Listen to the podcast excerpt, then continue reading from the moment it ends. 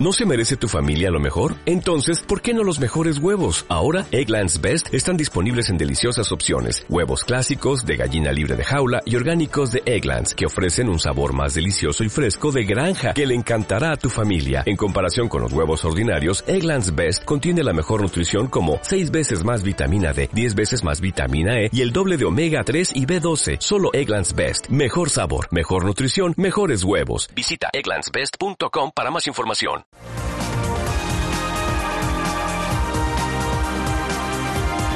En Onda Vasca, Gabón. Estamos en el espacio para la entrevista en Gabón. Hoy comienza la vista oral del nuevo juicio a Pablo Ibar, su cuarto juicio. De nuevo se enfrenta a un procedimiento para demostrar que fue inocente en el triple asesinato por el que se le acusa a Gonzalo.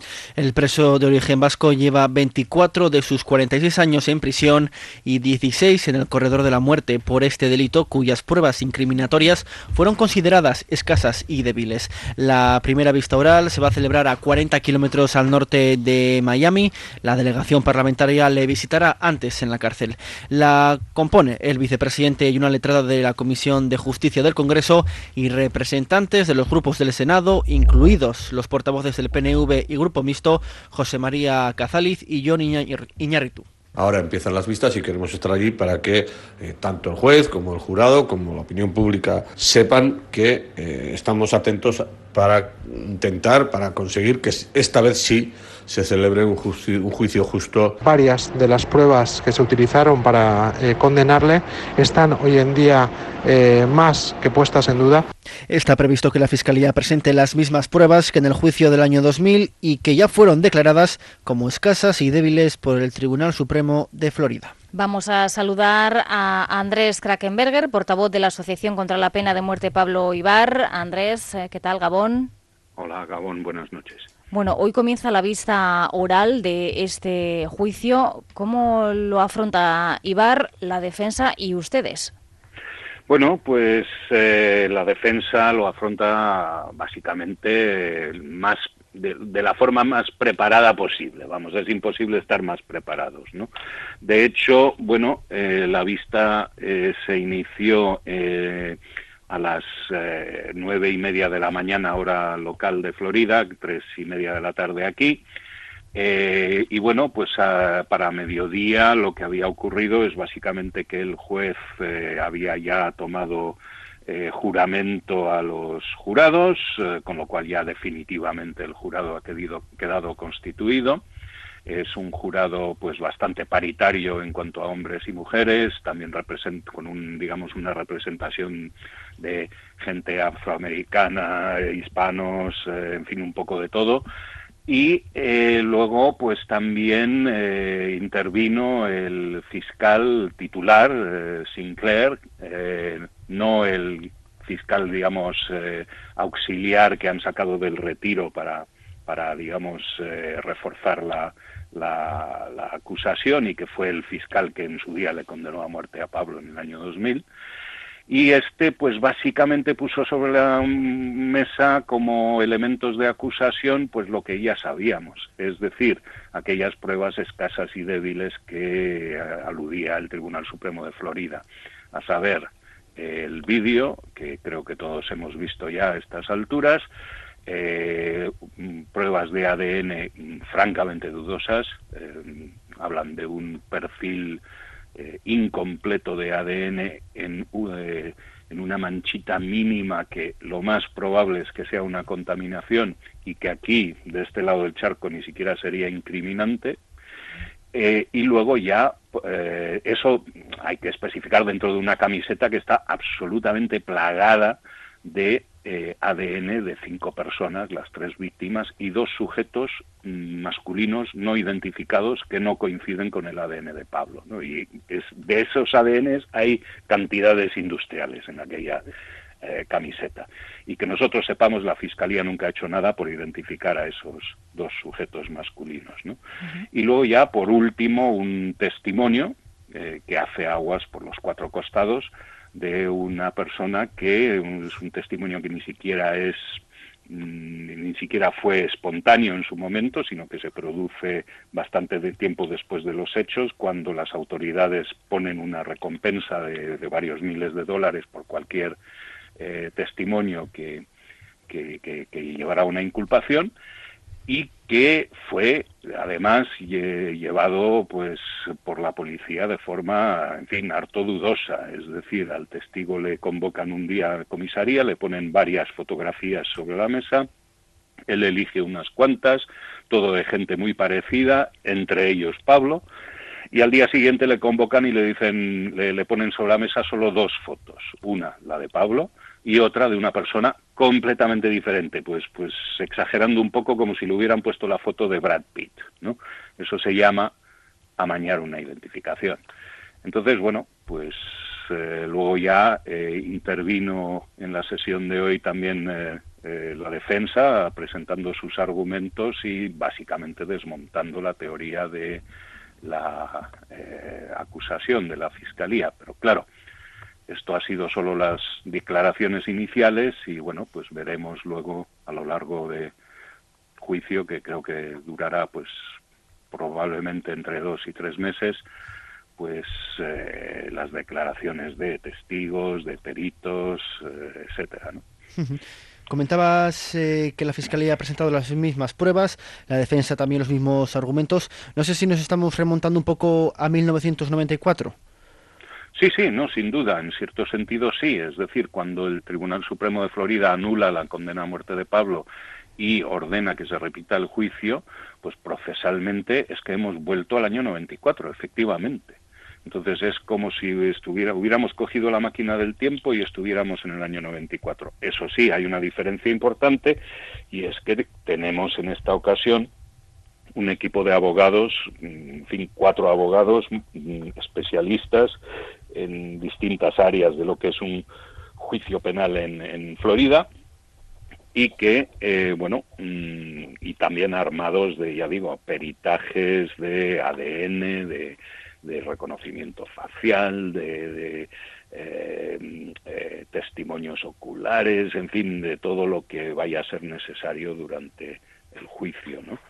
en, ese sentido, pues, pues confiamos, confiamos en que por fin, con un juicio justo, en donde, bueno, eso sí, tenemos mm, limitaciones presupuestarias, a pesar de tener un, presupuesto de, un millón trescientos mil dólares para este eh, juicio, cosa que la Fiscalía parece que no tiene ningún límite, porque ha querido y a última hora ha presentado nueve, no uno ni dos ni tres, nueve peritajes de ADN. Básicamente creemos que esto es, sin más, tácticas dilatorias eh, porque realmente la, Fiscalía solo tiene pruebas escasas y débiles. Antes nos explicabas eh, cómo estaba eh, formado ese jurado y es algo importante hacerlo, ¿no? Andrés, quiero decir que no es casual, el jurado tiene un, un peso específico importante en este caso. Sin duda, los jurados en Estados Unidos pesan bastante más que el jurado, la figura del jurado aquí, ¿no? Allí el jurado es el que decide eh, el veredicto, eh, tiene que decidir en un veredicto de culpable o no culpable en ambos casos por unanimidad. Y luego, pues eh, en el caso hipotético que nosotros básicamente no contemplamos de que decidiera que culpable, otro jurado distinto decidiría la pena. Eh, hablando ya de plazos, eh, no sé cómo se presentan las próximas semanas. Hoy ha empezado la fase de la vista oral. ¿Y cuándo podríamos tener sobre la mesa una sentencia? Uf, es muy difícil preverlo porque depende también mucho de cuánto quiera arrastrar los pies la fiscalía. Hay que tener en cuenta que si hemos durado, tardado 18 eh, años desde el año 2000 en que fue condenado a muerte Pablo en conseguir la repetición del juicio es porque en todas las fases apelatorias la, Fiscalía ha jugado básicamente a retrasar, retrasar y retrasar.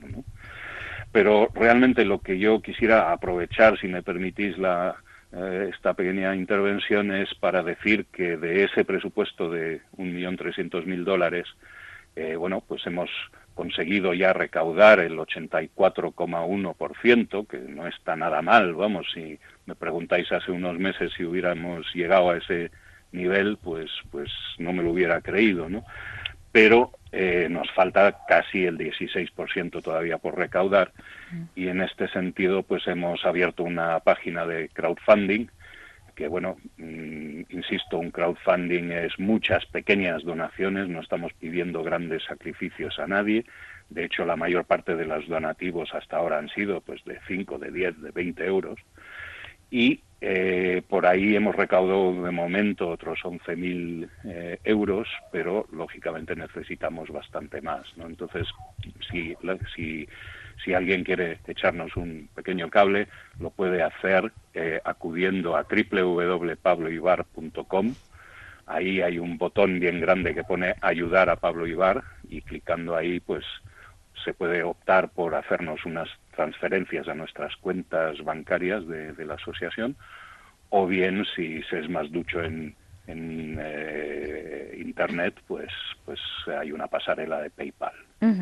Eh, Andrés, una última pregunta, una última cuestión. Eh, ¿Por qué crees que ha habido tanto interés en demorar este caso? ¿Ha habido un, interés porque ha sido así? ¿Es por el proceso? Porque, bueno, pues porque los plazos eh, al final se, se, dilatan muchísimo. ¿O porque en el caso de que Pablo Ibar sea finalmente declarado no culpable, habría que dar muchas explicaciones por todo el tiempo que ha pasado en la cárcel? Yo creo que se junta un poco de todo eso y también un problema básicamente estructural, ¿no? Nosotros aquí de este lado del charco, pues elegimos nuestros políticos de determinado nivel para arriba y de ahí para abajo tenemos funcionarios, ¿no? Nosotros aquí tenemos eh, el juez que es un funcionario, el fiscal es un funcionario y el jefe de policía aquí también es un funcionario. En cambio, en Estados Unidos, en Florida en concreto, eh, esos tres cargos eh, son electos. Eh, eso que en principio no debería ser en principio malo, ¿no? Porque parece que, pues eso, que, bajas el umbral de, de, la democracia más hacia la gente, ¿no? en realidad puede tener eh, efecto perverso y este se especialmente en materias de casos de pena de muerte, ¿no? Y es eh, precisamente que un fiscal, sobre todo los fiscales, a la hora eh, no solo quieren ser elegidos, sino también quieren ser reelegidos, ¿no? Y en sus campañas electorales básicamente consisten en decir yo he sido el adalid contra el crimen y para demostrar que lo he sido pues he conseguido tantas condenas de estas tantas a, perpetuidad y de estas tantas a muerte no y bueno pues mostrando esa cara enérgica eh, pues pues consiguen ser reelegidos y luego pues eh, también lógicamente como como bien has dicho pues eh, si si se consiguiera pues en este caso que que es lo que todos esperamos no que, que, Pablo sea declarado no culpable pues tras haber hecho ya el ridículo la fiscalía en el año 2012 cuando el otro coacusado ya fue absuelto pues, eh, en fin, tendrá que dar bastantes explicaciones y ponen muy en riesgo su reelección. Eh, ¿Qué tal se encuentra Pablo Ibar? ¿Cómo afronta este juicio? Pues básicamente, por un lado, eh, con cierto alivio de por fin, tras 18 años, es que hay que imaginaros, desde el año 2000 apelando, por fin consigue repetir su juicio y por fin lo consigue hacer con un equipo de abogados que, en fin, da ciertas garantías de, de, poder competir en, en, pie de igualdad con la Fiscalía. ¿no? Pues Andrés Krakenberg, el portavoz de la Asociación contra la Pena de Muerte, Pablo Ibar. Millesker por acompañarnos una noche más en Gabón y, ánimo con este nuevo juicio. Mm, yo creo que lo vamos a conseguir, porque no es ni una cuestión ni de optimismo ni de pesimismo, sino de pura determinación que así sea. Esperemos que así sea. Andrés Krakenberger, Millesker. Muchas gracias. Onda Vasca, la radio que cuenta.